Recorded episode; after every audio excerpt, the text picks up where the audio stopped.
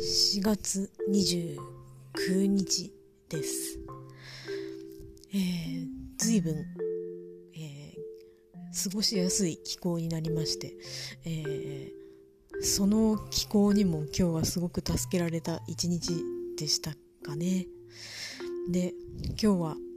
数日前に、えー職場でマグカップを洗っている時に脳裏にパッと浮かんだ場所に呼ばれるような形でそこにふらっと行ってみたんですけど、えー本当にやっぱり、えー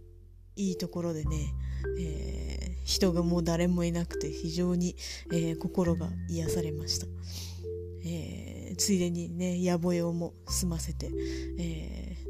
なんかねここ数日ではすごく、えーリラックスできた一日だったかなと